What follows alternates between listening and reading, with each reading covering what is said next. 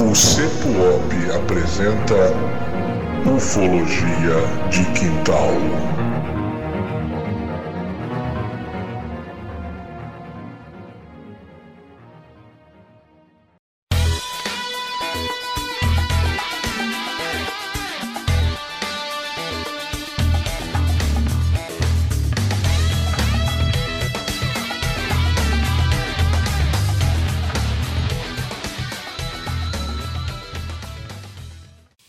Terráqueos! Tudo bem com vocês? Sejam bem-vindos mais uma vez a um episódio do seu podcast preferido, o podcast do Ufologia de Quintal. Gente, tudo bem com vocês? Eu espero que esteja tudo maravilhoso, porque hoje nós estamos gravando. Hoje é dia 28 de novembro. Cara, o ano tá acabando, 2020, o ano em que apareceu a pandemia, o ano em que morreram vários astros do rock, do cinema, da política. Não, da política não tem astro, né? Vamos, né?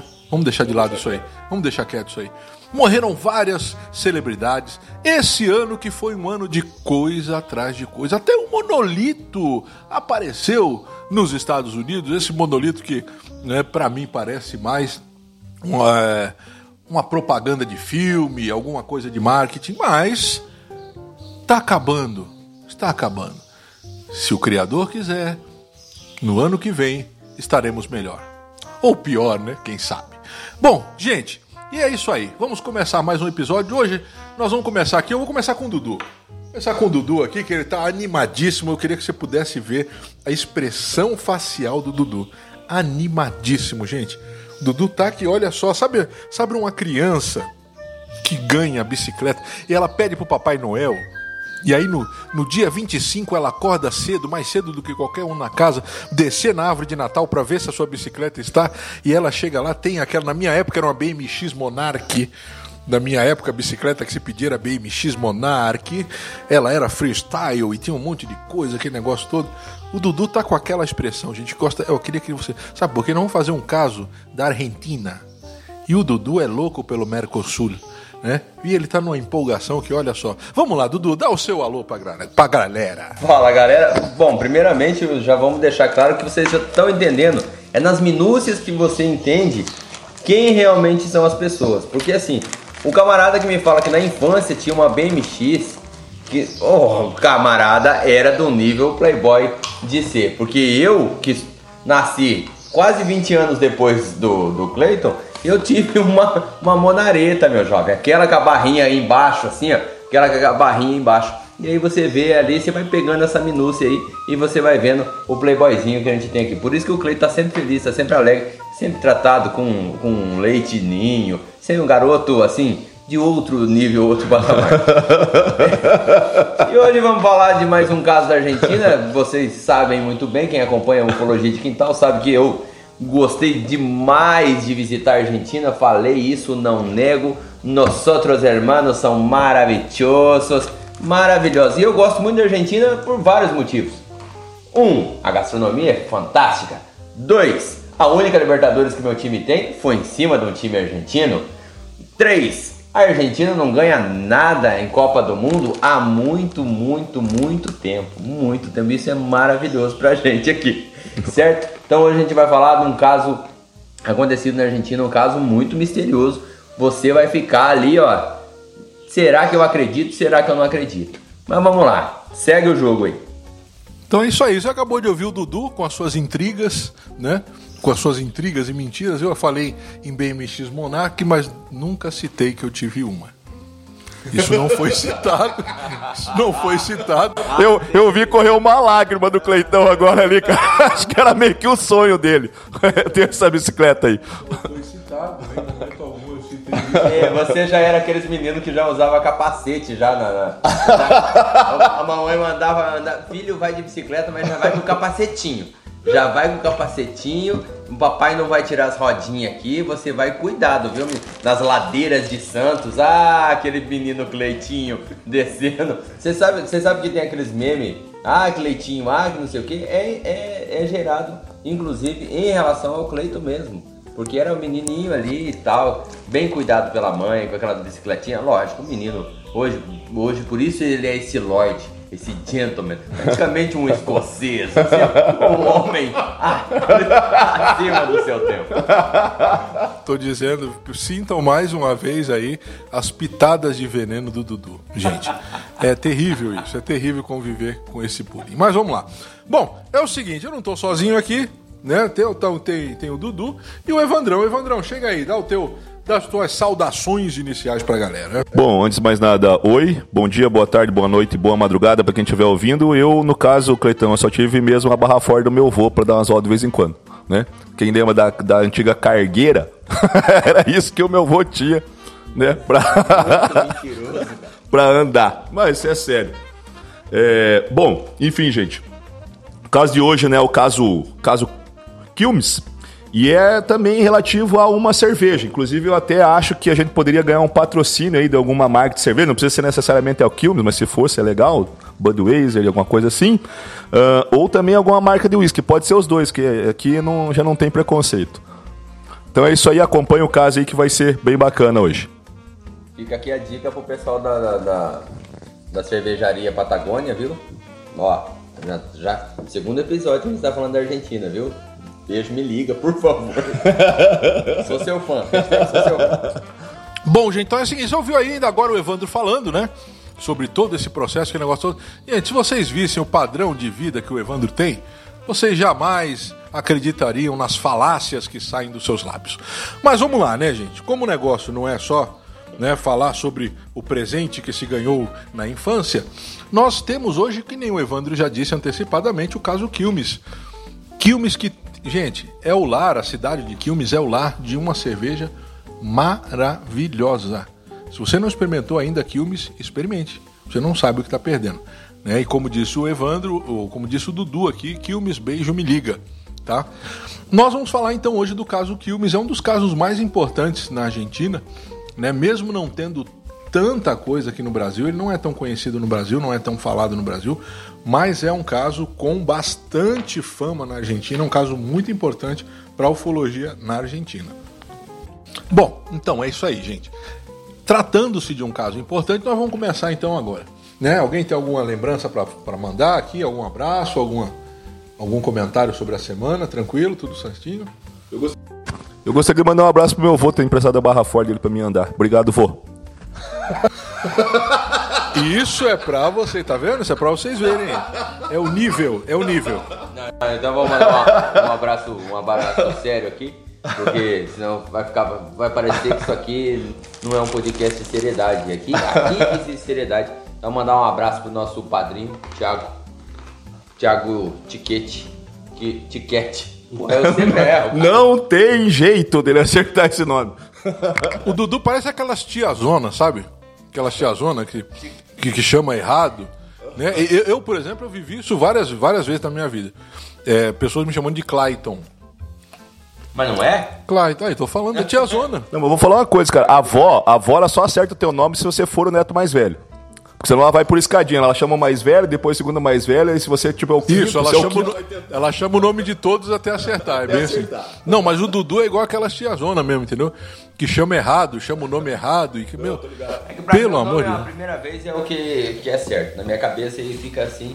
Mas enfim, o Tiagão sabe que é, que é pra ele o um abraço. Porque ele, ele deu uma sugestão aí de um caso pra gente gravar e a gente vai gravar em breve aí Lógico, eu não vou falar, é um segredozinho é aqui. Nem mas, pode comentar, né, cara? Não vou comentar, mas um abraço pro nosso grande amigo ali. Mas vai lá, segue o jogo. Então é isso aí, um abraço pro padrinho, né? Você que não conhece ainda o canal Investigação OVNI, gente, ontem, sexta-feira, dia 27 de novembro, teve um caso muito bom, cara, o caso Feira de Santana.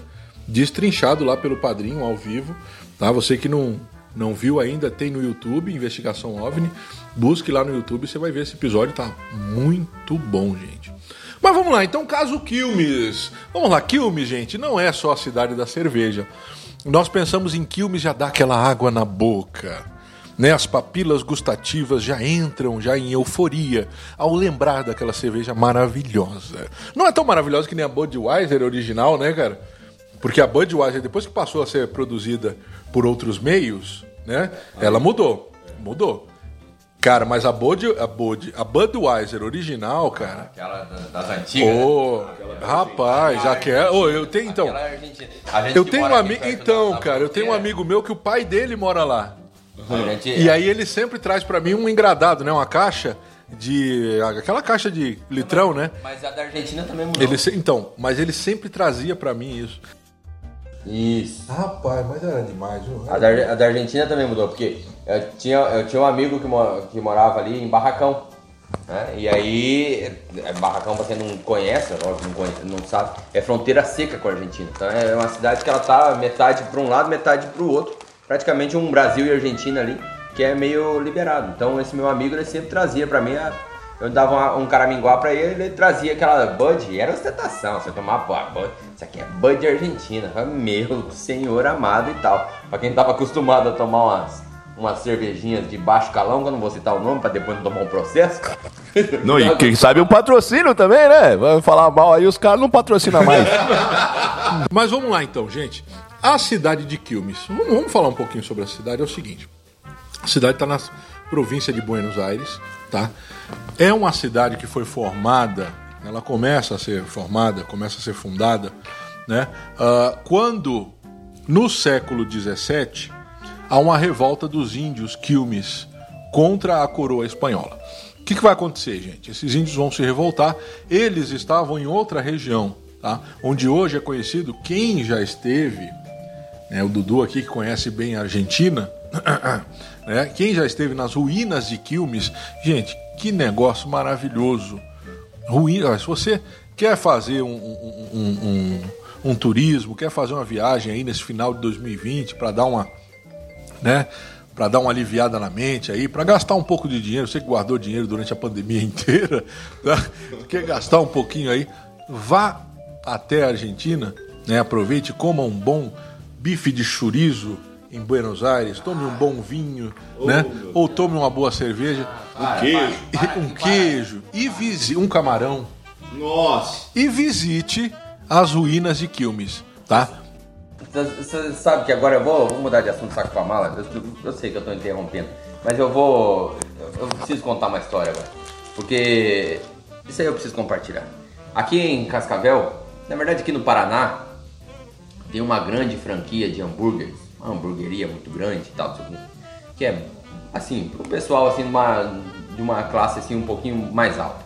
Uma vez eu fui, fui dar uma admitida e falei, eu vou levar a minha então, na época, namorada, que hoje é minha esposa, vou levar ela pra, pra comer um, um hambúrguer lá e tal. Ah, amor, vamos lá e tal, não sei o que. Tava comendo lá aquele hambúrguer lá. Lá no final das contas lá, eu vi numa outra mesa um cara reclamando do hambúrguer, falando, pô, esse hambúrguer tá muito ruim, esse hambúrguer não sei o que, chamou lá o, o chefe reclamando e falando, não, esse hambúrguer não é bom. E eu fiquei assim, impressionado, falei, cara, da onde, né, cara? O cara tá falando uma coisa, um absurdo desse, que esse hambúrguer não é bom, que isso, o hambúrguer é maravilhoso e não sei o que. Tempos depois eu fui pra Argentina. E aí eu fui num, num restaurante comer um hambúrguer de cordeiro. Meu amigo, eu juro pra você, naquele momento, quando eu dei a primeira bocada lá em Buenos Aires, naquele hambúrguer de cordeiro, eu lembrei daquele cara que reclamou dessa hamburgueria aqui famosa do, do, do Paraná. Eu falei, cara, o cara tinha total razão, cara. Aquele hambúrguer era uma porcaria, porque isso aqui é comida de verdade. Isso aqui é comida de verdade, e barato. O triste da Argentina é que a comida, pra quem gosta de carne, quem gosta de carne, gosta de comer carne, meu amigo, a Argentina, além de boa, é barata. Isso é maravilhoso. Então, desculpa, eu só precisava abrir meu coração aqui nesse relato, que agora eu lembrei. Isso aí é para você ver o nível dos participantes do Ufologia de Quintal. Mas vamos lá, né? Então falando da cidade de Quilmes, né? Não é só, né? é, não é só gastronomia, não é só cerveja. Ela é fundada após o século XVII, né? Depois dessa revolta dos índios Quilmes. Os índios Quilmes, gente, uma etnia que foi declarada é, extinta aí no século XIX, tá? No início do século XX. Ainda tem alguns Quilmes ainda, mas esses, esses descendentes que tem são mestiços, né? Não são originais, não vivem como originais, mas porém, todavia, contudo, hoje tem um movimento muito grande desses índios quilmes tentando regressar ao seu território de origem, as chamadas ruínas quilmes. Então vamos lá, Cleitão, como é que foi fundada essa cidade? Então você está enchendo linguiça aí, falando de hambúrguer, cerveja, não sei mais o que. Vamos falar de ufologia. Vamos lá então, gente. O negócio é o seguinte. Os quilmes se rebelaram contra a coroa espanhola, que por sua vez, né, encurralou os quilmes e os deportou, vamos dizer assim, né, para uma região mais próxima a Buenos Aires, onde poderiam estar de olho nas ações deles, onde poderiam controlá-las. Interessante que esse, esse, esse trajeto né, da cidade, onde hoje é a ruína dos Quilmes, até a cidade de Quilmes, hoje na província de Buenos Aires, dá mais ou menos aí uns, que, uns mil, mil quilômetros, mais ou menos, Oi. né, cara? Uns mil quilômetros. E, e, e, gente, esses caras fizeram esse, esse trajeto a pé, cara. A pé. Para você ter uma ideia, eu estou em Cascavel, oeste do Paraná. Eu estou a duas horas do Paraguai. A duas horas e pouco da Argentina. Duas, duas horas e pouco, três horas da Argentina. Daqui para São Paulo, o centro de São Paulo, daqui de onde eu estou, dá 990, 990 e poucos quilômetros. Não chega a, a, a mil quilômetros. Né? Gente, só para você ter uma ideia, isso é longe para chuchu. É longe para chuchu. Então o que, que esse pessoal fez esse trajeto, os índios Quilmes, a pé? Só aí já foi terrível. A guerra, o conflito em que a coroa dominou os Quilmes já foi sangrento. Depois que os Quilmes foram do, dominados, eles foram levados até hoje, até onde é hoje a cidade de Quilmes, a pé. Então eles fizeram esse trajeto a pé. Muito mais pessoas morreram pelo caminho ainda mais crianças, velhos, né? E alguns que estavam doentes morreram nesse trajeto. Os quilmes ficaram ali naquela cidade, né, naquela região por algum tempo e depois disso aí acabaram saindo, acabaram abandonando aí em 1810, ali no início do século XIX, acabaram abandonando ali a, onde hoje é a cidade de Quilmes, que virou uma cidade fantasma. A coroa espanhola então resolveu né, é, é, é dividir ali aquela região e transformar em cidade. E aí é fundada a cidade de Quilmes, na qual hoje você pode ir na Argentina e visitar. Né? Eu sei que nem todo mundo tem o mesmo, a mesma condição econômica do Dudu ou do Evandro, mas vocês vão poder né, ir lá e visitar a cidade de Quilmes. Tá bom? Quem vê pensa mesmo. Né? É, bom, só tô falando da minha humildade aqui. Então o que, que vai acontecer, né, cara? Após formar essa cidade, né? Hoje, então, nós temos ali uma, uma, uma região que é muito interessante, porque nós estamos falando de Argentina, a região de Quilmes, ali, a região de Buenos Aires, ela é muito importante porque ela é, é, é ela está limitada, ela é limítrofe da Bacia da Prata. Um rio que foi muito importante na colonização espanhola, portuguesa, pela quantidade de minérios encontrados ali. Então nós sempre falamos, por que, que eu procuro sempre buscar né, é, para você entender aí um pouco da geografia local. Porque naquela, é, na nossa, no nosso entendimento, nós temos algumas regiões que são hotspots, algumas regiões na qual é meio que comum a, a, a, incidência aí de objetos voadores não identificados, de avistamentos. E aí, né, no nosso entendimento, pode acontecer, pode ser. Na verdade, gente, falando de, de ufologia, sendo bem sincero com você, ninguém tem certeza de nada, ok? Ninguém tem certeza de nada. Ninguém sentou, né? Bom, ninguém entre entre parênteses aí, entre aspas, né? Uhum. Ninguém sentou na frente de um OVNI pra, de um de um de um de um ser extraterrestre, né? De um EBE que seja, para fazer uma entrevista. É, ninguém assim, entre parênteses, por quê, gente? Porque tem, tem pessoas aí que eu boto fé. Tá? Mas no geral, né, você não tem ninguém que tenha sentado assim com um alienígena e conversado com ele e feito uma entrevista, né, cara a cara, que nem nós já fizemos algumas aqui no nosso podcast. Então ninguém tem certeza. Então nós temos uma ideia de que esses seres, esses esses objetos voadores não identificados chegam até a nossa atmosfera, chegam até o nosso planeta para fazer algumas pesquisas, para coletar dados, né, algumas coisas. E dentre isso, tá, nós temos aí a ideia então dos minérios, né, de todo tudo aquilo que nós temos no nosso ecossistema que pode atraí-los. No caso, então, ali tem o Rio da Prata, que é muito importante, fonte de muitos minérios, tem muita água. É uma região interessante também porque é uma região mais plana. A maior altitude daquela região de Quilmes ali, cara, não chega a 80 metros de altitude. Né? Então nós que estamos aqui em Cascavel, mais de 700 metros acima do nível do mar, né? é bem diferente o esquema. Então é bem dizer uma planície, tá? A planície que vai ser limítrofe ali do Rio da Prata. Então, gente, essa é a região, esse é o histórico. Então, talvez né, é, esses fenômenos aí é, sendo atraídos por conta dessa questão né, geográfica. Mas vamos lá então, gente. O caso acontece no dia 20 de julho de 1965. Lembrando que a década de 60 é uma década de muitos avistamentos né, cara? A década de 60 também não é aquela, não é aquele período lá de loucura, né? Tem algumas épocas na, no, no, na história da humanidade que você tem verdadeiros surtos de avistamento, né? Verdadeiras invasões. Mas na década de 60 é interessante porque nós vamos ter algumas atividades tipo Betty e Barney Hill, que é um caso ufológico muito interessante, é um dos mais importantes na história da ufologia. Nós vamos ter também aqui no Brasil o caso Alexânia, esse que é um divisor de água nos estudos ufológicos. Nós já fizemos ele aqui, o caso do General Shoa, né? esse que merece todo o respeito, toda a admiração, né? no, no meio ufológico, gente. Hum, difícil outro, difícil surgir outro como General Shoa. Eu diria aí, a minha modesta opinião, né?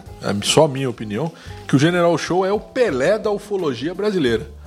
Simplesmente isso.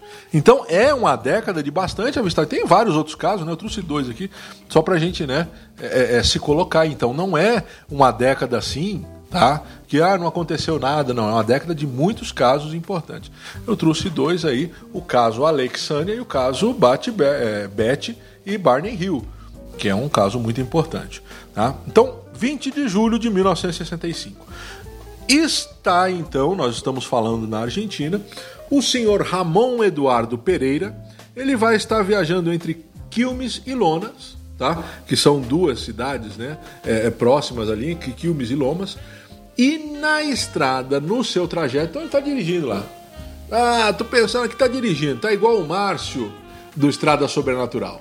Tá lá na estrada, dirigindo, aquele negócio todo, ouvindo aí, você que se lembra daquela música Toda vez que eu pego a estrada, quase sempre é madrugada e o meu amor aumenta mais. É, eu, eu, agora eu fiquei impressionado porque assim. Você tá querendo destruir esse podcast?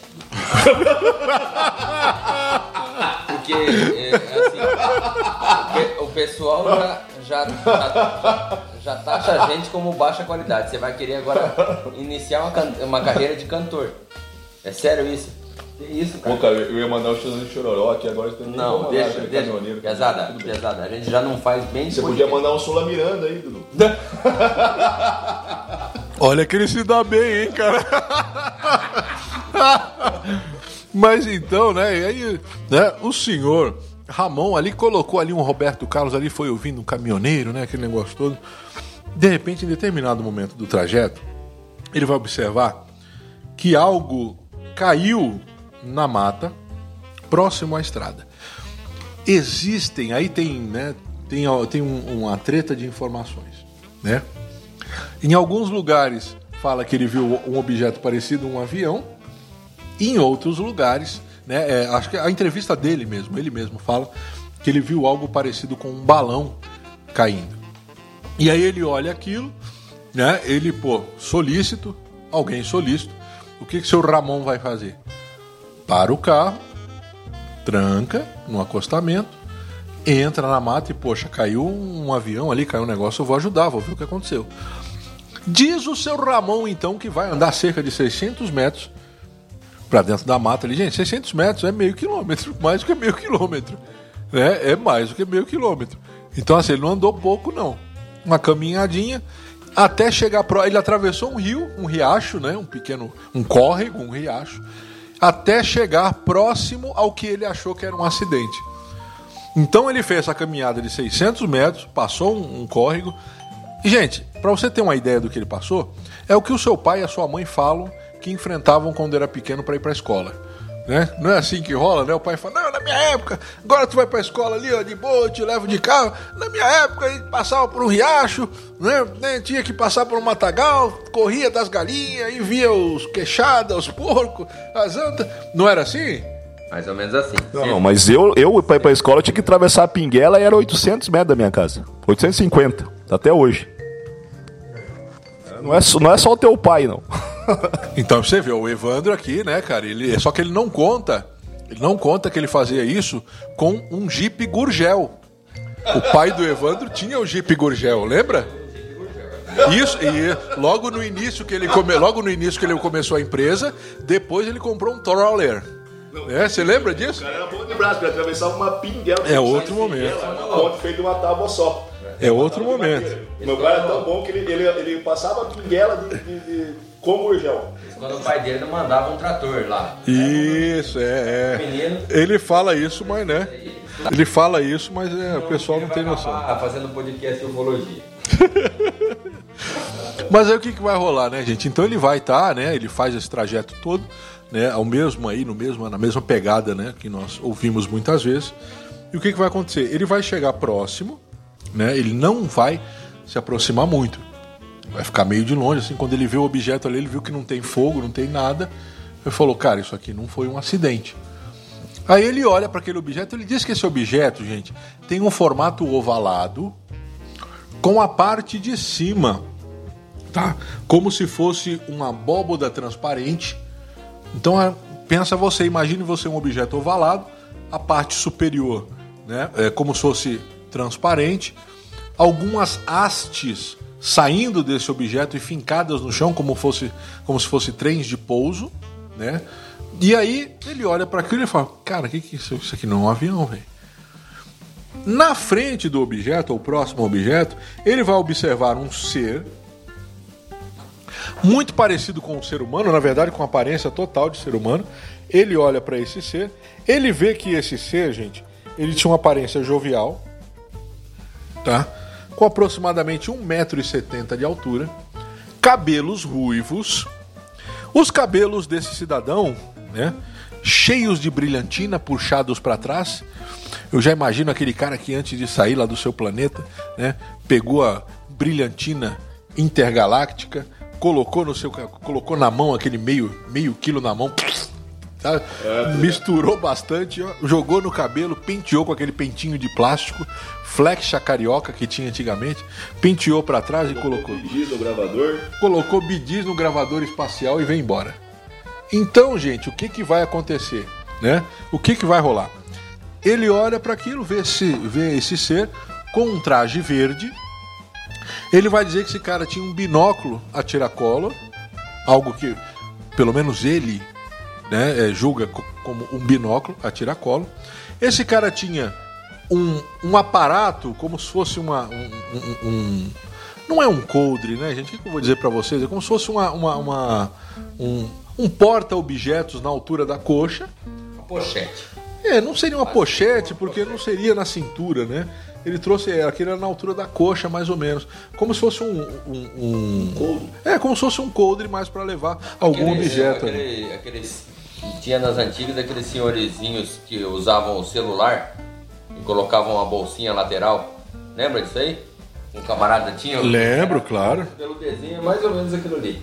Aquele É. pessoal tinha um celularzinho aqui no, na lateralzinha. Não, quer dizer, o celularzinho. Na época o celular era um, um pequeno tijolo que o camarada tinha que carregar. E que mostrava ostentação. Então, aí ele vai ter, vai ter esse objeto também, né? Vai ter ali o, o- o seu binóculo, que é bem interessante, e um papel na mão. Como se fosse ali uma carta, né? um papel cartográfico, alguma coisa ali. Ele observava aquele documento, aquele papel. Dentro da nave, o senhor Ramon observa que tem outro, né? Outro viajante, outro tripulante. E o Ramon começa a observar aquilo ali, né, cara? E ele vai vendo aquele negócio todo, ele tá ali escondido, ele não chegou, ele não se apresentou.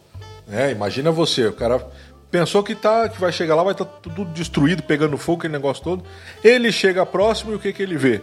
Um objeto daquele, o Ramon au- automaticamente ele, né, fica na moita ali. O que que vai rolar, gente? de repente, o Ramon diz que aquele ser que está do lado de fora percebe que ele estava por ali. Ou essa é a percepção do Ramon, né? Percepção dele é que provavelmente o cara percebeu que ele estava ali, pô, meu. E aí azedou. O Ramon diz que ele vai se aproximar, né, para perto dele, como se tivesse irritado. Manja aquilo, tu tá fazendo alguma coisa errada e tem alguém te observando, né? Então é mais ou menos essa ideia aí. Então o cara tava ali, de repente o Ramon olha assim, e aí o cara percebe ele ali e vai mais ou menos irritado. O Ramon, pelo ser. Pela sua parte, quando ele vê aquela cena, ele, cara, azedou o negócio para mim. O cara vai vir brigar comigo aqui, deve ser um militar, alguma coisa assim. O que que o Ramon faz? Ele na hora, oh senhor patrão, todavia eu estou aqui mirando-te. Não estou fazendo nada, senhor, eu vim aqui para ajudar-te. Por favor, patrão. Que espanhol, senhoras e É? senhores. Ufologia de quintal realmente é- é impressionante. E aí o que, que vai acontecer, né, cara? Ele, na hora ele já, já, se, já se apresenta. Mi nombre é Sené Ramón. Eu estou aqui, agora, senhor, não, não tiene nada contra você. E, aquele negócio todo, bate aquele papo. Só que na hora que ele se apresenta, o ser para, tipo assim, olha pra ele, ah, cara, é só um ser humano. Dá as costas, entra na nave, entra naquele objeto, né, naquele aparelho, e o Ramon disse que aquele aparelho sobe alguns metros né, na atmosfera e ali dispara em direção ao horizonte numa velocidade incrível e acabou, cara.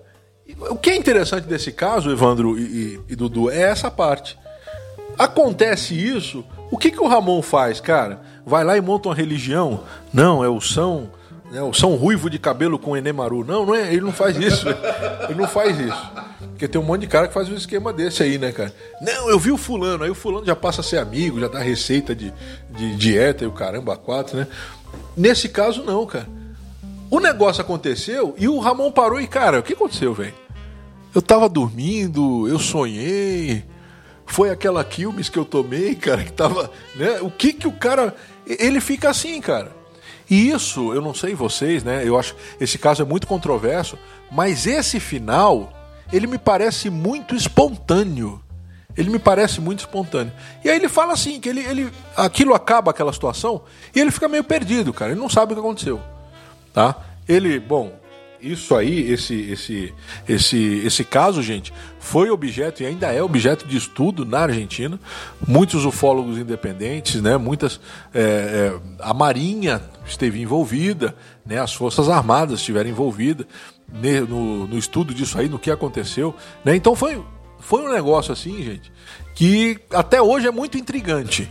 Tem muita gente que acredita piamente no que aconteceu e muita gente que discorda totalmente do caso. Mas agora é que são elas. Vamos começar então a, a conversar aí, vamos abrir o nosso bate-papo então, a roda de conversa sobre o caso Quilmes. Vamos lá, quem chega primeiro? Dudu, Evandro? Vamos lá, né? Vamos na pegada aqui. Primeira coisa assim que me traz é, espanto e estranheza é que o nosso amigo aí que testemunhou tudo isso, todo esse relato, ele não acreditava em absolutamente nada de UFO. Ele mesmo diz que ele vai pra cima do, do objeto ali, vamos dizer assim, vai pra cima, parece que ele vai pra briga, né? Não, ele vai pra um encontro do objeto e ele acha como se fosse alguma coisa normal, assim como ele nem se toca do que, que ele poderia estar vivenciando ali. Então, assim, isso aí é uma coisa muito interessante, porque ele realmente ele olha para aquilo, ele olha para aqueles dois homens como sendo dois homens normais, comuns, e ele causa um espanto na cabeça dele ali, apenas de o quão diferente é aquele, aquela situação, mas em momento nenhum ele pensa, ah, isso aqui deve ser gente de outro planeta, ou isso aqui pode ser outra coisa, ou coisa do tipo. E é isso realmente faz, faz o, o- o relato dele para mim ser mais crível que outros. Para mim é, é mais é, interessante um relato como esse aí, de uma pessoa que não, não quer, ele quer até inclusive, é, pelo que eu vi numa entrevista lá do, do- jornal argentino, ele, quer, ele queria achar uma explicação, uma explicação lógica para aquilo. Não, o que, que é isso? O que, que aconteceu? É algum teste? É algum teste militar? É algum teste é, de alguma nave diferenciada? O que, que era aquele objeto? Era um- uma espécie de helicóptero diferente que você nunca viu e tal. E ele quer essa explicação, mas ele não consegue ach achar essa explicação. Depois é que, quando, essa, é, quando esse relato dele cai para o grande público e tudo mais, que vem alguns ufólogos, vão conversar com ele, vão saber dele, o que, que é, ó, oh, o que, que é isso, o que, que você viu, conta aí pra gente de novo. E aí alguns ufólogos é que falam para ele, não, isso aí você pode ter visto alguma coisa de outro planeta. E ele fala, não, mas não deve ser. Ele nega, ele refuta, ele fala, não, isso aí não é, é, é outra coisa. E isso é muito interessante, porque é um relato que deixa o cara negando até, até as últimas consequências, até que uma hora ele se toca e fala, cara, é verdade, porque como ele não conseguiu achar uma explicação lógica para aquilo, ele não conseguiu achar uma explicação que bate com aquilo, e aí eu digo para vocês, assim, e para quem já escutou outros podcasts sabe disso, que eu já tive uma, uma semi-experiência, ou vou dizer uma pequena experiência no, na observação ufológica, onde eu tento achar uma explicação lógica para aquilo que eu vi. Tem uma explicação para aquilo? Não tenho. Pequena nada do, tamanho daquele bagulho ali, né? grande pra cacete. É, então, mas assim, você sendo uma pessoa mais, talvez uma pessoa mais racional, você quer uma explicação lógica, você quer explicar aquilo. Mas chega uma hora que você vai tentando explicar, não, é isso. Não, não é.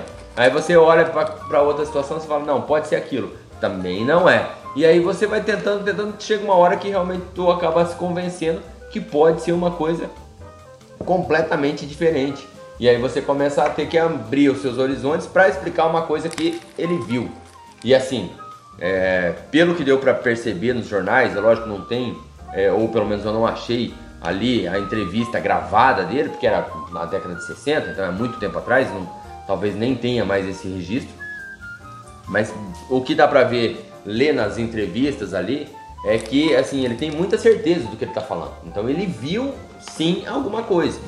E o, qual que era essa variação? Então assim ele teve uma variação, de repente uma alucinação.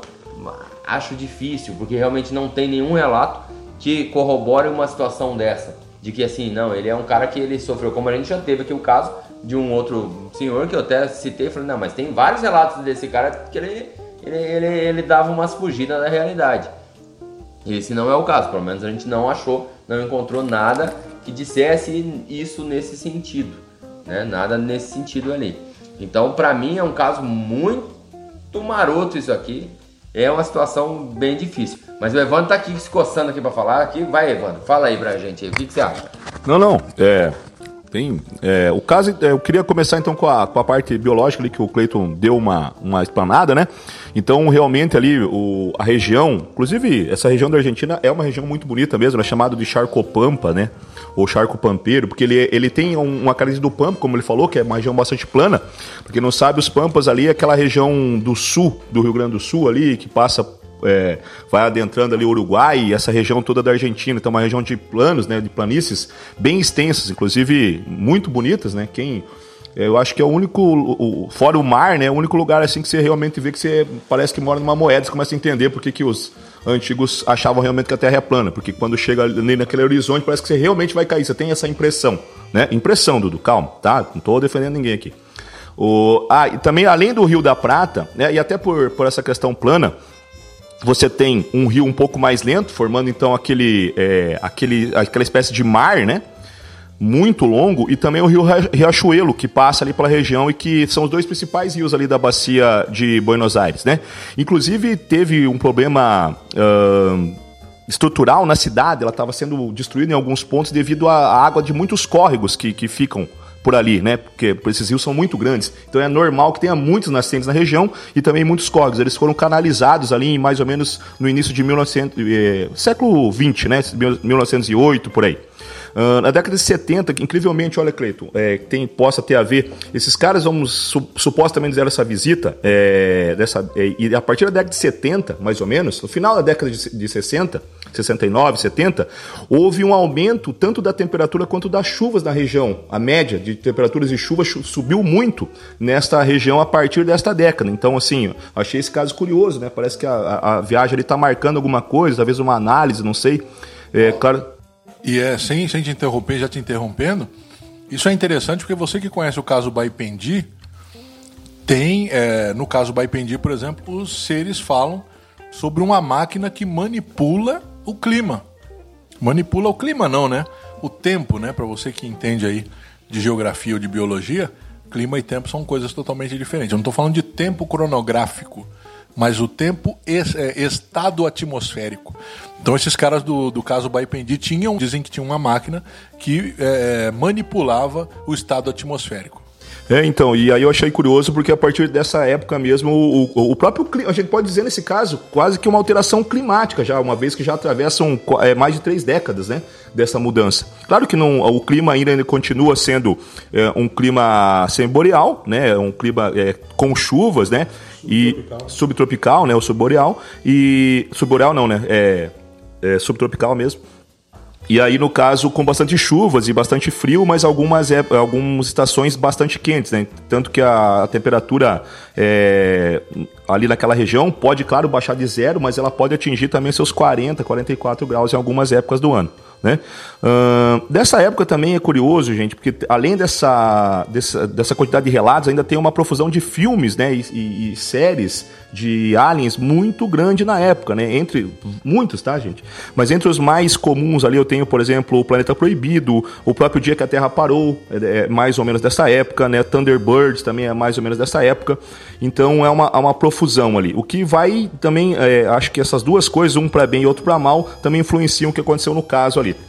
O que, que eu acho que deve ter ocorrido? Eu ainda acredito numa questão de alguma espécie de alucinação do, do, do nosso camarada ali de hoje, né?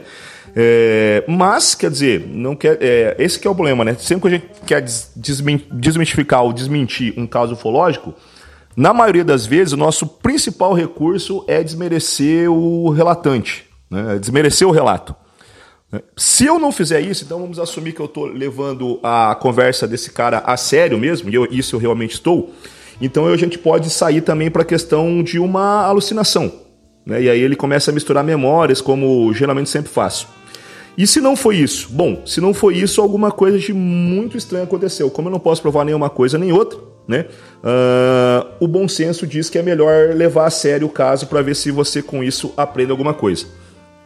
Então, o que, que ele tem ali? Ele tem uma nave é, basicamente oval. Acho que a gente até poderia fazer uma discussão disso aí é, em seguida, né? Desse formato, Dudu também da matemática aí, uh, e o próprio Cleito aí, que também é um pouco de geografia, na questão da aerodinâmica ou não desse objeto.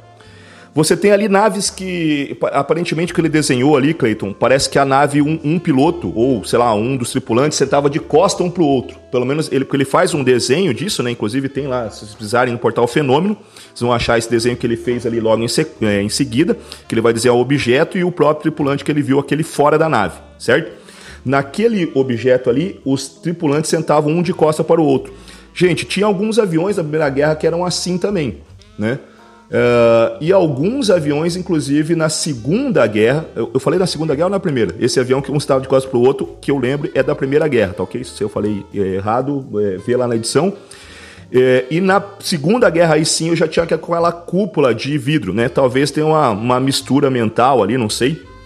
Né? Mas não era também uma grande novidade. O que me estranha muito é um objeto extremamente pequeno. Outra coisa ele acaba relatando que a própria polícia militar, o exército, a marinha, enfim, como o Cleito citou, eles vão fazer uma análise no local pós o, o incidente ali. E eles não acham marcas físicas, né? Nada assim de é, algum queimado, alguma coisa. E por como era um caso muito antigo, gente, talvez se eles tivessem feito uma análise magnética da região, talvez da, da do local, né? Eles estariam talvez achando alguma coisa, mas infelizmente, né, é década de 60, então assim, é, é, acabaram não, não fazendo esses testes no local. Outra coisa que eu percebi ali, Cleito, que dá para entender do caso, ele chegou bastante perto da nave. Ele chega a dizer em um relato que ele só não tocou por educação.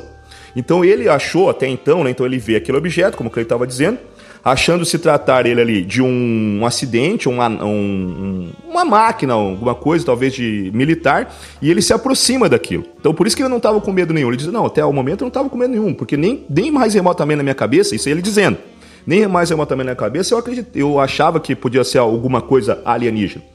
E aí ele começa a observar, ele vê que tem esse cara ali dentro, e ele olha um segundo tripulante um pouco mais distante que segundo ele, ele em retrospecto, ele diz que provavelmente esse segundo tripulante tinha visto ele antes, né? E aí, quando o, o nosso amigo aqui percebeu aquele ah, outro passageiro lá de fora da nave, esse outro passageiro parece que ficou com uma cara sisuda e vem em direção a ele. Aí que eu achei estranho, né? Porque fosse eu, mano, eu sairia correndo. Né? Porque isso aqui parece aquele filme do Jason. O cara tá batendo na porta, já assassinou uns 3, 4. E aí ele bate na porta e você vai lá atender. Não, vamos ver o que tá acontecendo, tá ligado, Cleidão? Aquele, aquele filme de terror do Jason. Tipo, ele já matou uns 3, 4 no filme. Aí você se escondeu dentro da casa, né? Aí tá, tá, a turma tá escondida dentro da casa. Aí vem alguém e bate na porta. Tu vai atender, mano? Ah, dá licença. Tá você ali, todo mundo aí tá- vai entender. E o cara vai entender. Então, é, é, mas aí, explicando, depois eu entendi melhor. Ele diz então que ele viu a pessoa, mas era uma- um ser humano normal, né? Então ele falou assim, cara, agora ele já me viu, meu, não adianta mais eu correr, né? Às vezes o cara é militar, vou até me atirar. Então ele foi para a direção dele e aí explicando, como o Cleito falou, olha, é, o que está acontecendo e tal, né? E aí quando, quando esse outro tripulante que estava em pé fora da nave viu que o nosso camarada estava em direção a ele, parece que ele deixou quieto, passou por ele e ali passou bem perto, tanto é que ele fala é, o que há maestro, né? Tipo, como se fosse dizendo ah, o que, que foi, chefe, o que, que tá errado? Né? Chamando ele de chefe, ou sei lá, como o Dudu falou ali, como é que é? Você disse, não falou chefe, é. Patrão? Patrão, é o patrão, vim te ajudar e tal, uma coisa. E o cara não deu nem bola. Entrou na nave, fechou aquela cúpula, subiu aproximadamente uns 20 metros, segundo ele, e aí sumiu numa velocidade instantânea, assim. E aí, né, nesse caso, é que aí pela primeira vez ele vai perceber que ele realmente estava vendo algo estranho. Né? Porque até então, para ele, era um, um experimento ali, algum, tal, uma medição, até porque o cara estava com um papel na mão, segundo ele. Não necessariamente tinha que ser o papel, o Clay já falou isso. Né? E nem necessariamente o binóculo. É, eu, eu, eu li em dois, dois relatos diferentes. Um deles dizia que ele tinha visto como se fosse uma, um avião caindo e que dele foi lá ajudar. E em outro relato, um outro jornal, pelo menos na, na tradução acabou ficando assim, tá? Vocês me desculpem, posso estar falando uma bobagem, porque realmente o nosso espanhol é um pouco limitado. Mas que no, no, no outro relato seria como se ele tivesse visto ali, tipo, ah, um cara, um paraquedista caiu ali, né? Então alguma coisa nesse sentido. E que daí ele foi lá socorrer. Então assim, ah, quando ele vê o objeto ou a, se, caindo, ele não tem certeza do que, do que, que é. E o primeiro impulso dele é tipo, cara, eu vou lá ajudar. Eu vou lá dar essa força ali pro pessoal e tal, não sei o quê. Porque assim, vamos, vamos ser sinceros, década de 60, de- não vivi a década de 60, mas se eu, eu puxo na memória aí, década de 90, onde eu era mais moleque e tal, meu pai, quando estava dirigindo o carro, se tivesse um carro parado ali no meio da, da estrada, ele parava para ajudar. Não tinha muito você esse negócio de esse pudor, esse medo de você, pô, eu vou parar aqui pra, pra não ajudar. Essa violência que tem hoje também não era, né, cara? Não era. Então- 600 metros também, né, cara? Porque assim, a, a sorte que favoreceu também, a gente tem que entender isso, né? Porque a gente vai aqui do sul, por exemplo. A gente tem muitas montanhas, né? Muitos morros próximos às estradas. Então você tem que imaginar ali que é uma região quase de pampa, né? Então bastante plana. Então você observa de uma grande distância. Então, assim, é, é, tudo bem que ele andou 600 metros, mas é, vamos dizer assim, praticamente em linha reta. Isso sem contar dos charcos, né, cara? Porque é uma, é uma região, é. Os córregos são, são, na sua maioria, pelo menos esses que você atravessou, são córregos baixos, não Sim. são rios. Aqui quem morou. Sim, mas é uma área, o Evandro, de fácil alagamento. Isso, muito Por ser fácil. plana, né, limítrofe de rio, da Bacia da Prata, e ter ali, né, cara, é- é- esse relevo plano. Então é fácil de ter ali, você tá andando ali depois. Né? Mete o pé ali na água, ali naquele lamaçal. Então é, é bem complicado isso aí. viu? E era um negócio que não tinha celular, né? Hoje em dia você para na estrada, cai aqui, você liga, olha. Tô vendo aqui, parece que é um avião, um paraquedas que seja, tô, dá mais ou menos a posição, tô no quilômetro tal a tal, mas na época não tinha. Então, assim, ou você vai lá e atende o camarada, ou deixa o cara morrer. Porque até você conseguir achar um policial, pra achar um bombeiro, pra fazer um resgate, É, mas é que, assim, Se o cara tá eu- acidentado- é, estatísticas da minha cabeça apenas é que eu imagino que, o, que, que na época o pessoal era mais, mais prestativo. também. Porque assim, você naquela época, e aí eu tô imaginando aqui mesmo, pode estar falando uma bobagem, mas eu imagino que o camarada, pô, eu vejo lá um camarada parado, eu sei que o cara não tem recurso, então eu vou lá ajudar o cara, eu vou me prestar. E eu acho que foi isso que ele deve ter pensado, falou, cara, eu vou ajudar.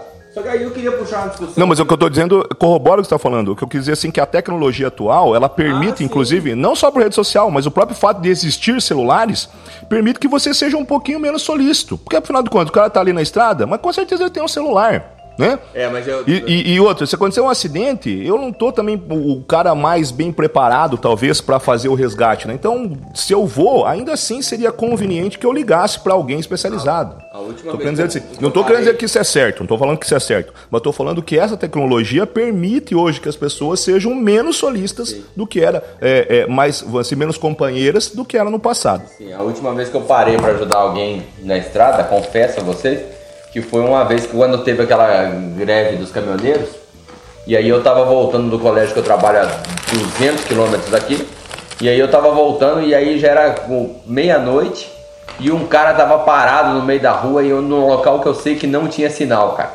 E o cara tava ali parado, então não sei o que, cara. Eu, eu passei pelo cara, me deu uma crise de consciência e falei, cara, eu preciso voltar, porque esse cara ele não vai conseguir sinal aqui nunca, mas nunca que ele vai conseguir sinal, porque é no- bem no meio entre duas cidades.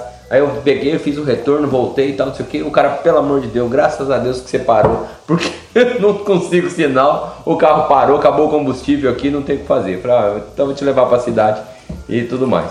Mas eu queria puxar uma discussão aqui com vocês do seguinte, tá? Vamos levantar hipóteses aqui. É, na verdade, essa era a minha linha de raciocínio antes de vocês interromperem, inclusive, mas eu queria agradecer e deixar isso aí registrado. Treta, briga, briga, briga. Tudo bem. Eu, ó, eu não vou brigar com você porque eu não quero machucar ninguém hoje. É, quero levantar a discussão com vocês aqui do seguinte, tá? Vamos puxar, vamos tirar a alucinação de campo. Porque é sempre a desculpinha, ah, alucinou. Parece que todo mundo alucina do, do nada, né? Mexeu com ufologia, o cara alucinou. Então, assim, Isso. pô, caraca, quanta gente alucinada que tem no mundo. Se bem que a gente sabe que tem bastante gente mesmo. Mas enfim, vamos lá. Tira essa. O que, que poderia. E aí vamos também descartar, tá? A hipótese óbvia, que é. Ele tá mentindo. Que é assim, não. Que ele tá mentindo, não, porque não tem. Assim, ó, eu não vou nem le- levantar a hipótese dele tá mentindo, porque o que, que ele ganha com tá mentindo? Nada, tá? Ele, assim, não, não tem o menor cabimento ele ter mentido. Então vamos descartar isso aqui. E também vamos descartar o, o fato ufológico. Vamos dizer que não, que ele não viu o, uma- nada ufológico. Vamos dizer que ele não teve alucinação. O que ele poderia ter visto? Porque assim, não, a única coisa, o único objeto ou voador que me enca- que encaixa próximo, tá? Não exatamente, mas próximo à descrição do que do que ele viu é um helicóptero. Pra mim é a única coisa que é mais próxima, que é num sentido que se você tá de frente, você vai ver uma coisa ovalada, Com vidro. né, com vidro, onde você vai ter as hastes no chão, que é o que Dois ele fala ali, passageiros. mas você tem a hélice que ele não cita. Tá? Dois passageiros, perfeito. Então você vai ter ali a roupa, o cara fala do, do- do cabelo para trás ali, né, puxado para trás, mas ele teria que ter um capacete, né? Um, um cara no helicóptero vai ter um capacete. Então, e a roupa poderia se encaixar em alguma, algum aparato militar. Então, na, na minha concepção, talvez. E aí, levantamento completo de hipótese. O que ele viu foi um, dois militares, tá? Ó, descendo com o helicóptero. Então, desceram com o helicóptero e tudo mais. Como era ali os militares, os caras nem deram moral pra ele. Talvez ele não conhecesse esse aparato militar, mas aí, lógico. Mas, ó, eu acho impossível que ele não conhecesse. Gente, década de 60, a coisa, a informação, não era tanto quanto é de hoje. Então, assim, é impossível que ele não conhecesse o helicóptero? Não é. Não é impossível que ele não conhecesse. É pouco provável? É pouco provável. Mas impossível não é. Porque uma coisa é você conhecer pelo jornal, outra coisa é você ver ao vivo. Você ter aquela. Ali não, eu vi aquilo ali. Então, assim, tirando essas duas vertentes, onde ele teve um caso ufológico ou que ele se alucinou, pra mim a única coisa que encaixa ali é que ele realmente viu uma, um helicóptero que pousou, os caras tiveram, sei lá, de repente um defeito mecânico ali, então vamos dar uma paradinha aqui, vamos dar uma olhada. O que aconteceu? O cara chegou ali, os caras já estavam puto da cara, né? De repente o piloto lá do helicóptero, cara, Tô puto aqui, vem esse argentino aqui, vem me torrar a paciência, vai saber, às vezes era um helicóptero até é, brasileiro. vai falar, "Porque eu quero- Às vezes os caras pegaram da base pra dar uma voltinha ali, né, cara? Você, meu Deus, o cara vai me dedurar, não vou nem falar com esse camarada aí, vou passar reto. Exatamente, vamos fazer de conta que nem tava aqui e tal. Mas é a única coisa que, que, que me encaixa na cabeça isso aí. O que, que vocês acham?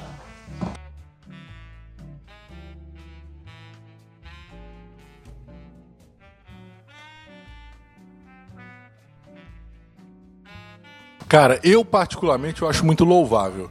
E esse episódio, por exemplo, eu não sou believer. Eu acho que tem elementos nesse, nesse relato que eu também não acho que seja mentira, porque aquele que você falou, o cara não ganhou nada com isso. Né? Não, nem fama ele ganhou, porque é um caso pouco conhecido fora da Argentina. Né? Então, assim, eu acho que não seja mentira. E nem, e nem tempo pra dar um perdido na esposa, como Sim. já teve casos que a gente viu por aí.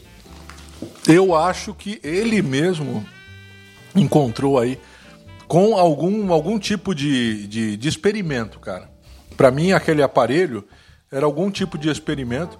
Primeiro por quê, cara? Agora vamos trazer uma, uma tretinha aqui. Uma treta não, né? Vamos trazer aqui um tempero. Ah, sim. un- Toda vez que O eu vejo formato do aparelho, isso, eu cara, já pesquisei oval. bastante, já dei uma que que lida isso muito ajuda em um deslocamento aéreo? Sobre a aerodinâmica, né? Assim, eu não sou físico, mas a gente sabe alguma coisinha ali, por ser matemático, eu acabo dando uma, uma olhada. E já olhei muito. Tem alguns canais, inclusive, de YouTube, alguns canais maravilhosos, muito bons, e que é, eles até contam a história que, por exemplo, durante a Segunda Guerra Mundial, um pouquinho tempo depois, durante a Guerra Fria até, que os Estados Unidos tentaram fazer algumas naves que eram em formato de disco, esse formato de disco voador que a gente vê. E que eles falharam miseravelmente, porque assim, o projeto até ia, ia para frente, tentava, mas o formato era muito difícil de você manter no ar. Então você tinha que gastar uma energia muito grande para você poder manter no ar. O único formato que deu certo mesmo foi o formato com asa. Então assim, você tem esse formato de disco, ele realmente a aerodinâmica dele é muito difícil. Até tem um vídeo no não é no canal do Lito. Tem um outro canal, Aero Aerolito. não, não é o do, não é o do Lito. É um outro canal também de, da aeronáutica, de um outro rapaz. Puta, é muito bom o canal do cara. Ele faz um especial disso ali. E dele mostra até ó, esses aviões, né, que os militares tentavam fazer. E eles mostram, ele mostra assim, que tipo, eles faziam como se fosse um, um, um drone, vamos dizer assim, onde você tem um tubo de ar no centro e que ele tentava manter o avião em cima. Só que aí o que acontecia?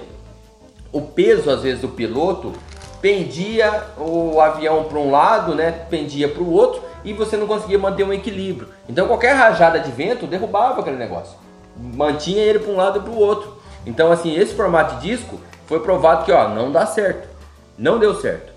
Um formato oval, ele, assim eu não consigo nem imaginar um negócio desse voando, um negócio ovalado. Porque aí você pode até falar, não, mas de frente um avião, ele, é- ele tem um formato ovalado. A ponta, né? A ponta, da boa parte dos aviões é ovalado. Você vai ter esse formato para diminuir o atrito, né? Para você pegar e cortar o atrito. Como é um carro, o carro ele vai ter um, um formato onde você vai reduzir a resistência do ar.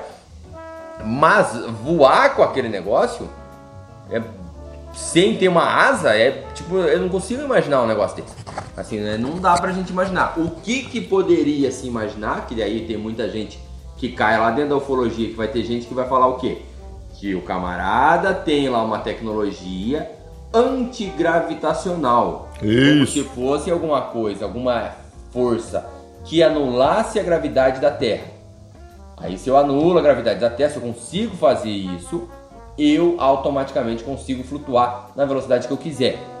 Tá? Então assim, sem propulsão, sem ter que fazer a, a força que se tem que se fazer. Por exemplo, os foguetes lá, quando você vai lançar um foguete, você tem que ter uma força, uma energia descomunal para arregaçar aquele negócio pro céu. Por quê? O atrito e a gravidade te puxa para baixo. O atrito com o ar a gravidade te puxa demais para baixo. É lógico, na Terra é muito grande, ela é muito pesada. Então ela vai ter uma massa gigante, ela vai te puxar para baixo. Tudo tem, tem gravidade.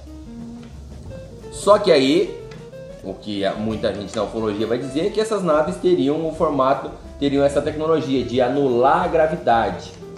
Mesmo anulando a gravidade, você tem o atrito do ar. E assim, ah, mas o ar não. Gente, o ar pesa.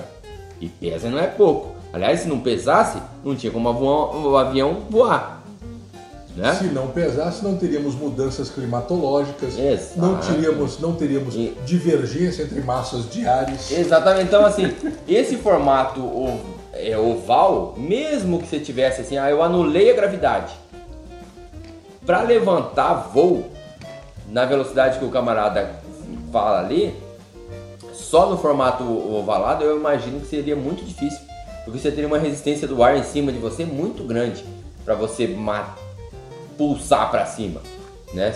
E aí eu não consigo imaginar. O... Mas o que eu entendi, ele levanta, a, a, a, quando ele levanta, ele não vai tão rápido, vai rápido realmente quando ele se desloca, né? Talvez com a frente da, ah, é da parte oval, né? Mas é que subindo 200 metros, Evandro, 200 metros é, é baixinho. Ah, o formato oval, ele é interessante também. Mais de 200 metros. Ah, sim. Entendeu? Não, não é tão alto assim 200 metros, é lógico. Não, é 20 metros, 20 metros. 20 metros? 20 metros. Tá menos ainda, pô, 20 metros não é nada. 20 metros não é nada. Então sobe ali 20 metros e depois desaparece. Mas mesmo assim, para você desaparecer de 20 metros para frente, ou que seja 200, enfim, pra, você tem uma massa de ar gigantesca aí em cima. Como que você faz isso? Só anulando a gravidade não, não daria Bom, certo, eu imagino. E ainda mais onde eles estavam, que era um local plano, no nível do mar. Então você tem problemas com isso, porque a pressão atmosférica é, é muito é mais maior. Pesada, né? A coluna de ar que exerce se pressão fosse, sobre a Se fosse em La Paz era mais fácil, né? Se, se com fosse... certeza. Até mesmo porque né, a maioria de nós sabemos que os fenômenos atmosféricos acontecem só na troposfera. Então daí, você tem uma coisa que me ocorreu agora. É bem complicado. Tem que pesquisar se tem algum. se tem relatos em La Paz, né, cara?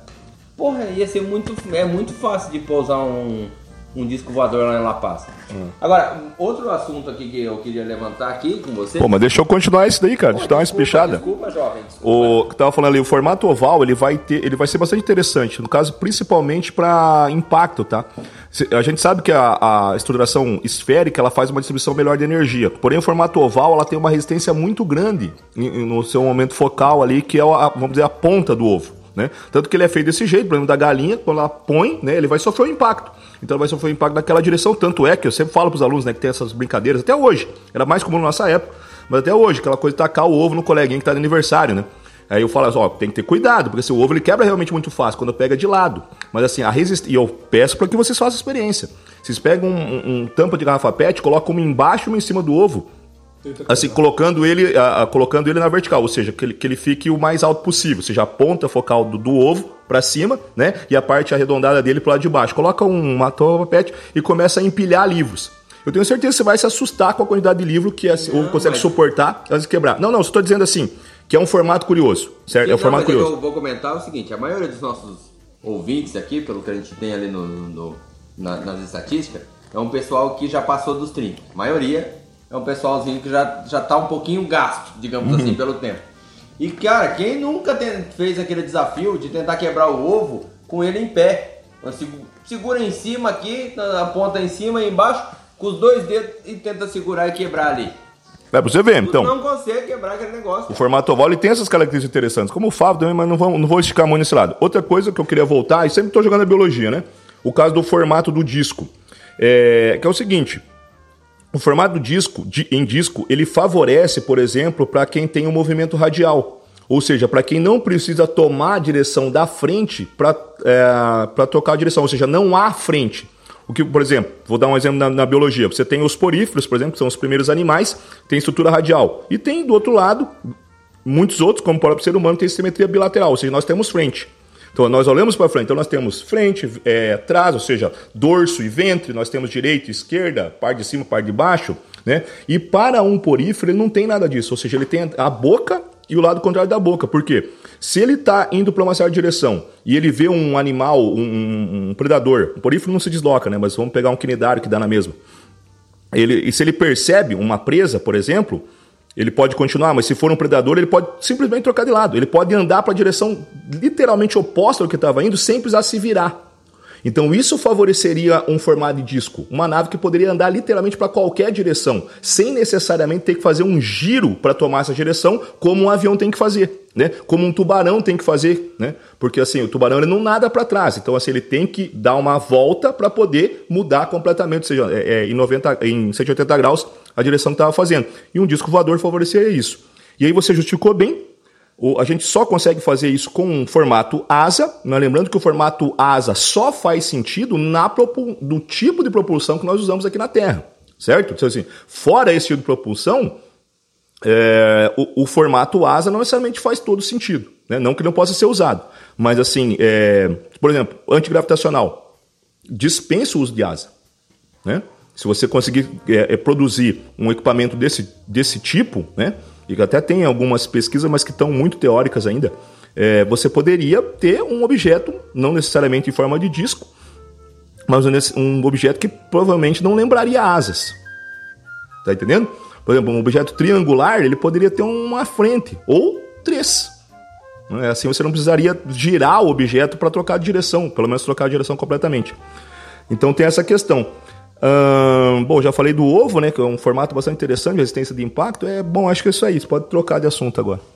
Obrigado por deixar eu concluir minha ideia.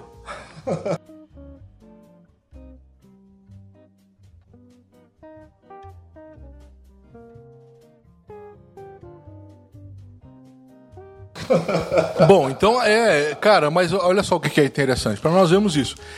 E aí tá, cara, aquele lance que eu acho assim que eu não sei, eu não boto muita fé nesse relato. Né? Não é, eu não estou descreditando, falando que o cara está mentindo, mas não, não, não dá para entender muito. Sabe o que, que me lembra esse, esse, aparelho que ele viu? Você que leu aquele, você que leu aquele livro que eu sei que você leu, aquele livro do Júlio Verne, Viagem à Lua, cara.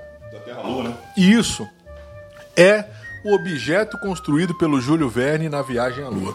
Cara, é, é, é né, como se fosse aquele objeto. Então, assim, aí eu acho, eu, é, eu acho isso muito complicado. E, além disso, o que me chama mais atenção é como ele descreve os seres que estavam nesse objeto. Os seres com aparência de ser humano, totalmente. O ser com um binóculo a tiracolo. Cara, binóculo. Tudo bem, nós estamos, nós estávamos ali na década de 60. Tudo bem. Só que o cara tem uma tecnologia para vir de outra estrela para cá. Evandro, você que é um astrônomo de mão cheia, a estrela mais próxima nossa aqui, Alpha Centauri, né? O sistema mais próximo. Quantos anos-luz, Evandro, mais ou menos, de, de lá para cá? Seis anos-luz. Alguns dizem quatro, outros dizem cinco. A maioria da literatura, seis anos-luz. Só para você ter uma ideia, seis anos-luz. Seis anos viajando na velocidade da luz para vir até aqui. Eu não acredito que esses caras utilizem esse tipo de. É quase a velocidade de um Uno com uma escada em cima. Eu não acredito que esses caras usem esse tipo de tecnologia para viagem não, interestelar. É eu não acredito nisso. tecnologia de propulsão no espaço não é, funciona. É, eu não acredito nisso. Só tem asa porque ele tem que voltar. Né? Você pode ver, por exemplo, agora a gente está indo em Saliute, né? Uh, ou é, naves próximas, e não tem asa nenhuma, porque só cai na atmosfera e vai pegar paraquedas. Então, aí assim, aí vamos lá. Eu não acredito que o cara utilize esse tipo de, esse tipo de transporte, é, de voar na velocidade da luz, se deslocar né, na velocidade da luz para vir até aqui. Não acredito nisso, porque o mais próximo é Alpha Centauri ali, e, cara, eu não sei, mas tem impressão que ali não tem ninguém. É. tem impressão. Né? Não sou dono da verdade. Foi, foi descoberto um exoplaneta lá agora. Sim, é, sim. Como é que chama? Bezinho. Sim, mas as possibilidades, né, cara, elas são bem complicadas. Eu não acredito, né? Não, não é que eu não acredito, não, não, não tenho pendência a acreditar que tenha, que tenha formas de vida inteligente ali. Pode ser que eu esteja falando uma besteira aqui. Então o cara não veio de lá. Ele vem de lugares mais longes. Cara, aí o cara vem para aqui. E ele chega aqui, Dudu, com binóculo, atira cola cara não tem nenhuma tecnologia melhor, cara. Ou o cara não tem uma tecnologia melhor, ou ele não viu um binóculo. Mas, é, mas é, então, mas aí eu vou, assim, eu vou fazer um advogado do diabo aqui para dizer para você o seguinte: uma coisa é que o cara podia estar com um objeto ali no peito, em que o, o, o nosso amigo, como é que é o nome mesmo do cara? Ramon, lembra do Ramon Pata Negra? Sim, aquele presunto maravilhoso que você comeu na Argentina que eu sei. Uma coisa é, é assim, o nosso amigo Ramon ter olhado aquilo e ter entendido como se fosse um binóculo. mas que não necessariamente era um binóculo. Tá? Pode ter sido um outro aparato, alguma outra coisa. Não, e outra coisa. Ou de repente um aparelho respiratório, não sei, um aparelho que ajudasse os amiguinhos, caso fossem da estrela, da- das estrelas e tal, a respirar na Terra, e que tinha um formato parecido com o binóculo, e o nosso amigo no peito. E pode ter sido outra coisa. Como eu, na minha modesta hipótese, acho, sinceramente, que ele viu nada mais nada menos que um helicóptero. Acho, acho. E aí tô Não, outra jogando um coisa, o fato dele ter tecnologia de propulsão ou de viagem não quer dizer que ele tenha necessariamente tecnologia de visão, né? Ah, podemos elencar, se você vê, por exemplo, personagens Star Wars, que tem naves e o caramba ali, ah, muitos deles usam binóculo. Por exemplo, nessa nova série que saiu na Disney, os Mandalores lá, né? O cara usa uma lunetinha, coisa mais esquisita do mundo, né? Mas o fato é que, por exemplo, o fato dele ter grande tecnologia não quer dizer que ele tenha olho bom. Eu também acho super mega estranho o cara usar um binóculo a tiracolo. Deveria ter uma viseira, alguma coisa assim, algo bem mais tecnológico, quem sabe até na própria lente do olho, né? Mas não, necessariamente. Eu concordo com o Cleito, acho estranho, mas é, é, entendendo que era realmente alienígena, não seria necessariamente impossível, assim, no meu modo de entender. É, pra mim, pra mim causa, pra mim soa esquisito. Soa bastante Soa. Né, o cara ali, né, o cara ali com um, um- um- binóculo a tiracolo, um papel na mão, como se fosse um documento. Cara, hoje, nós aqui, nós que não conseguimos nem né, olhar além do nosso umbigo, não usamos mais papel, cara. Não, eu papel- utilizo porque eu sou velho. Eu sou velho. Eu, pra mim, eu só funciono com papel e caneta. Eu, cara, eu só funciono com, papel e caneta. Mas tem, mas tem muita gente hoje, por exemplo, que é só no tablet, no Não, celular. você, você viu aquele filme Missão Marte lá? O camarada ele tem uma espécie de papel que é um tablet, só que ele pode enrolar e colocar dentro do bolso. Né? Às vezes Mas esse já tem- papel não é mas um já- papel feito já de celulose, né? Já tem celular de Seu tem celular que dobra. de- Então assim, você não tá muito longe. né? A gente vai ter no É. futuro o celular que a gente enrola. Pensa, pensa que legal, Cleiton. Você vai ter um tubinho assim, parecendo, sei lá, um cigarrinho. Aí o que, que é isso aí? Não, meu celular, que você vai desenrolar ele ali vai, vai falar com a mãe ali. Cara, assim, eu comprei, eu com- comprei esse tempo atrás aí, deu de presente pra, pra minha senhora aí aquele Kindle, né? Aliás, Kindle patrocina nós aqui. E, e, cara, é impressionante como a tela é um papel. Você olha e fala, caraca, é um papel aqui. Tanto é que ele, quando ele vem, ele vem, ele vem na, na, na caixa, você abre ele, você tem a certeza absoluta, você tem a certeza absoluta que tem um, que tem um adesivo grudado nele. Até eu entender que não era, era que o negócio tava ali, é impressionante. E assim, tela dobrável, você já tem celular aí que tem tela dobrável. Tem, já tem. Né? É um celular que eu não posso pagar ainda. Mas um dia a gente vai poder pagar um negócio desse. Bom, a tecnologia, a gente não consegue imaginar a tecnologia, o quão avançada que pode ser a tecnologia deles. Então assim, a gente vê o quanto que a nossa avançou. No- quando eu era moleque, a gente imaginava como é que seria fazer uma videochamada. A gente só sonhava com isso. Hoje isso é completamente possível, qualquer um pode fazer um negócio desse. Então assim, não dá pra, não dá pra prever, não dá pra mensurar a tecnologia que o camarada tem lá. E aí vamos deixar claro que assim, celular dobrável hoje já existe, né? E assim, é possível para algumas classes sociais, talvez alguns integrantes da ufologia de quintal até possam já comprar, nem que vendam o seu próprio carro, mas enfim, eles podem comprar. né? Para mim é uma coisa completamente inacessível e mesmo que eu tivesse essa condição financeira eu não compraria. Bom, então é isso aí. Você viu aí, né, gente, a questão da tecnologia. Eu, pra mim, isso pega bastante. Eu não sei, pra mim é- pega, pesa um pouco esquisito esse negócio. Mas, né, pra mim é que nem eu disse já. Eu, vamos fechar aqui agora, né? Vamos fechar pra dar, um, né, dar uma, uma finalizada. Pra mim, aconteceu. Só que pra mim ele viu algo que nem o Dudu falou ali. Pra mim ele viu um experimento militar. Pra mim ele viu alguma coisa assim nesse âmbito. Né? Eu não sei, eu tenho minhas dúvidas que ele tenha visto algum aparelho, algum ser extraterrestre, até mesmo porque o que ele relata, a- tirando a velocidade com que ele fala que o objeto né, eh, se distancia dele, tirando essa questão que é realmente muito interessante, né, assim é muito complicado assim você eh, acabar assim abraçando essa ideia que tenha sido algo é, é, é, extraterreno, né? ou intraterreno, ou extra, é, é, é, extradimensional e por aí vai.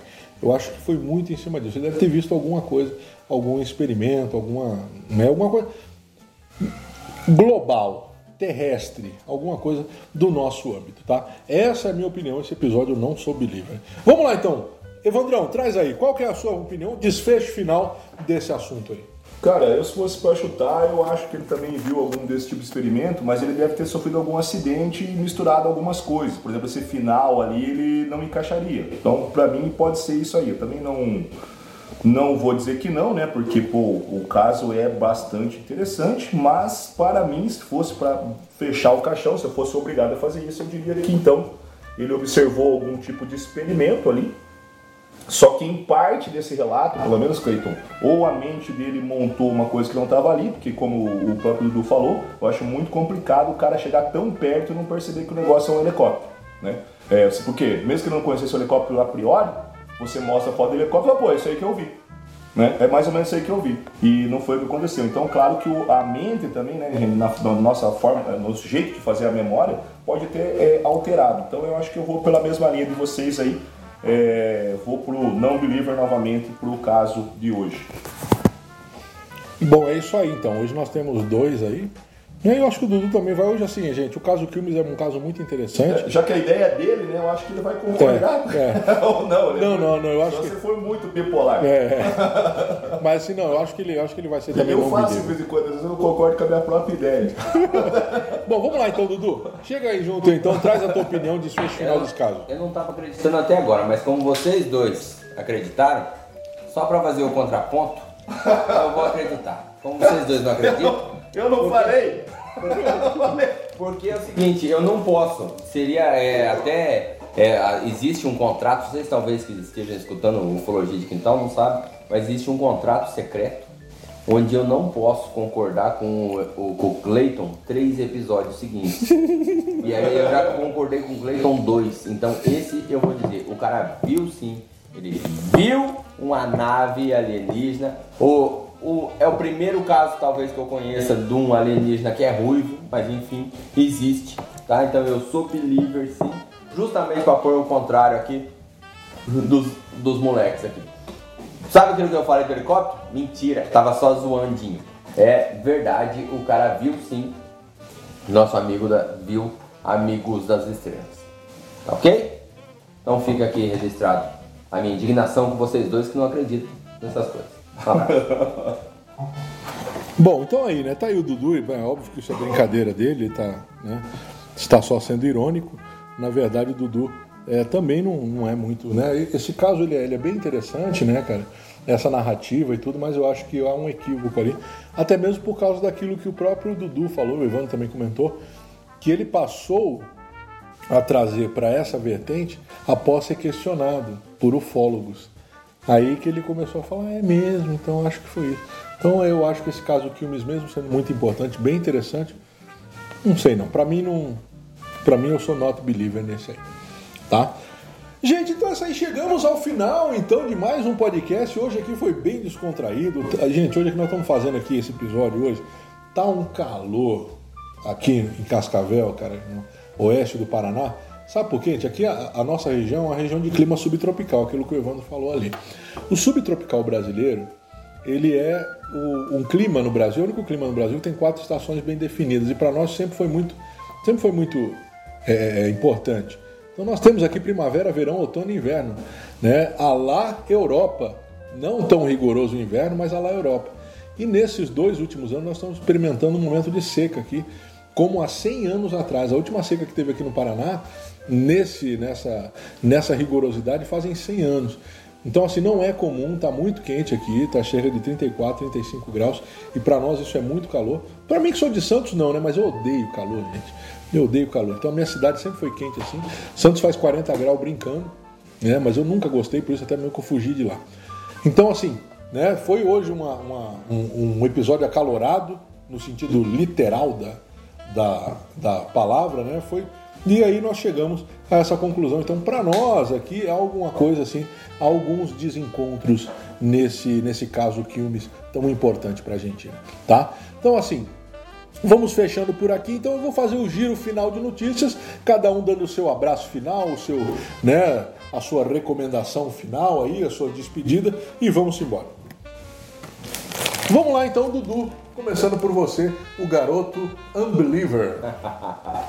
Vamos lá, então. Queria mandar um abraço para os nossos amigos aí, pessoal que está curtindo a gente lá no Instagram, como sempre. Gente mandar um abraço para a galerinha do Instagram, o pessoal do Telegram que tem aqui. Eu, pô, vou mandar um abraço aqui para a galera que mais tem interagido com a gente aqui no, no, no Telegram.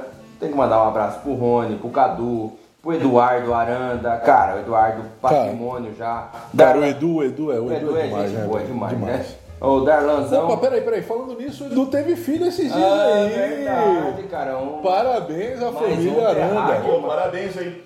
Parabéns à família Aranda aí. É isso aí, grande, cara. Esse cara aí é patrimônio aqui pra gente aqui. O Alexandre, que tá sempre aqui com a gente aqui também, mandando a mensaginha e tudo mais. E lógico, preciso mandar sempre aquele abraço também pro Jeff, que tá ali no nosso grupo ali, porque pessoal, olha só, você que. Isso aí, assim, não entenda, ah, mas é propaganda e tal. Não é. Você que gosta de ufologia, cara, ali nos teus favoritos, no seu navegador, tem que estar tá portal Vigília. O Jeff sempre tá colocando ali sempre está colocando notícia atual, sempre coisa ali, e o embasamento, ele vai, ele pesquisa. Se é coisa verdadeira, ele vai lá e coloca, é verdadeira. Se é coisa falsa, ele vai lá e coloca, é falso. Então, Portal Vigília, procura lá porque é sempre maravilhoso. É o meu aqui, do meu, é o que sempre está ali na, na, na, minha, na minha ponta. Às vezes eu preciso procurar, durante o tempo eu estou meio ocupado e tudo mais. Não tenho tempo de ficar pesquisando tanta coisa. Mas aí eu vou lá, entro no Portal Vigília já tá ali, ó, o doce, já tô acompanhando sempre. Então um grande abraço pro nosso amigo ali e segue aí. Vai lá, Cleitão. Então fiquem com tudo de bom para vocês aí, pesada. Que vocês. Ah, pera aí, que tem, eu tenho que mandar um abraço também pro Jonas, porra. O Jonas aqui também sempre tá participando do nosso grupo. Vai lá. Bom, é isso aí, então chega mais aí, Evandrão. Dá o teu abraço final pra galera aí, as tuas considerações finais e vamos embora. Vamos que Não, as considerações finais é só aquilo, a gente deu a nossa opinião aqui, obviamente, como o Du sempre fala, fica aí para cada um decidir e dizer bem mais claramente, se é que alguém ainda não possa ter percebido isso, que a gente não está de forma nenhuma desmerecendo esse relato extremamente importante para a ufologia e que de forma nenhuma deve ser esquecida dos autos ufológicos, se é que dá para dizer essa expressão. Né? E aí, isso posto, eu quero desejar um, abra um bom final de semana. Desejar um abraço. Desejar um abraço, né? Mas é, eu quis dizer assim, desejar um bom final de semana, porque na verdade eu não sei quando que vocês vão estar ouvindo isso, né? Que hoje é começo de sábado. Então, e mandar um abraço aí para toda a galera do Telegram, Instagram, todas as nossas redes sociais aí. No Twitter subiu lá, tem o quê? Tem 11 já? Olha só, cara, você sabia que, olha, teve até, teve até alguém que mandou recado lá, depois eu vou mandar um abraço. Ah. Aumentamos, já estamos com 15. Nossa senhora, 50% é o Twitter que mais aumenta no Brasil. 50% de aumento em uma semana, hein, gente? Muito obrigado a vocês também, principalmente esses 5 aí que entraram agora, mas também os outros 10 que estavam lá. Mas não se preocupe não, nem eu tô no Twitter, porque eu não tenho, eu não tenho Twitter. Mas enfim, um abraço a todos e a gente continua aí enquanto vocês continuarem ouvindo. Então agradeço muito e mantenha a linha mente aberta. Bom, gente, então é isso aí. Nós vimos então aqui a despedida de Evandro, despedida de Dudu e vamos embora. Gente, é o seguinte, é, eu queria deixar aí as minhas recomendações, os meus abraços aí aos nossos seguidores, o pessoal, gente, ali do, do Instagram, o André de BH, tá? O André é arquiteto de BH. André, um abração para você, muito obrigado pela parceria, pela sua audiência aí, né? O Edmar, também que está ali sempre com a gente ali, cara, pelo Instagram ali, sempre né, é, mandando mensagem ali, sempre conversando com a gente. A Tâmara, a Tâmara que é do nosso grupo do Telegram e do Instagram também. Tâmara, você tá sumida. O pessoal tá sentindo sua falta lá no grupo lá, hein? Aparece. Bom, e aí nós vamos mandar um abraço. A galera, então, né, gente, que tá com a gente ali no, no, no, no Twitter né? Só dá para agradecer o pessoal que está com a gente ali. O pessoal começou a seguir a gente ali, e, né? E não são poucos, tá? O pessoal ali começou, né? Depois que nós falamos aqui dos nossos 10 seguidores ali, né? Aí nós temos aí uma galera que chegou junto aí. Eu vou mandar um abraço pro Vinícius Fabiano, que tá lá no Twitter lá. Quando eu falei no último episódio que nós temos 10, né? Aí o Vinícius chegou e mandou lá pra nós, ó, eu sou um dos 10, hein? Tô aqui. Então, Vinícius, um abração para você aí, cara. Muito obrigado pela parceria, né? A gente não tem como agradecer, tá? Falando aí, né, é, do pessoal que está sempre com a gente aí, o pessoal do grupo do Telegram ali cresce mais a cada dia. Muito obrigado por estar conosco ali, por nos ouvir, né, por nos aturar, essa é a realidade. Porque isso aqui para nós é um bate-papo, né? É uma descontração. Agora você perder seu tempo e aturando é a gente. Não, é que não vai pro ar toda a bagunça, né? Toda, toda a zoeira. A gente vai só um, um pouquinho porque tem coisas que a gente, a gente ainda não se sente confortável ainda pra, pra, pra compartilhar. A gente acha que talvez algumas pessoas podem achar ofensivo e tal, não entende que é a zoeira entre a gente aqui. Mas a gente faz com muita descontração, com muito carinho. E quem está escutando a gente, pô, a gente só pode agradecer porque realmente é, a gente está fazendo pelo, pelo hobby mesmo. Isso aqui é, vamos dizer, o nosso hobby. É conversar sobre casos ufológicos, é bater esse papo aqui entre amigos aqui, né? Embora realmente eu sempre tenha razão e os outros dois aqui estejam sempre errados, mas enfim, não vamos deixar, vamos deixar por aí esse, esse negócio. Bom, gente, então é isso aí. Então você viu aqui, nós acabamos mais um episódio, né? E aí, como eu estava falando antes, muito obrigado por nos aturar, por estar conosco aí. E até a próxima semana, onde nós apareceremos aí com mais um episódio do podcast do Ufologia de Quintal, trazendo essa nossa conversa aqui, tentando analisar do nosso jeito, no nosso quintal, da nossa, né, da nossa forma, a melhor maneira possível esses casos ufológicos. Gente, um brigadão, né? Muito obrigado. Fiquem com as bênçãos do Criador e não se esqueça, quem procura acha.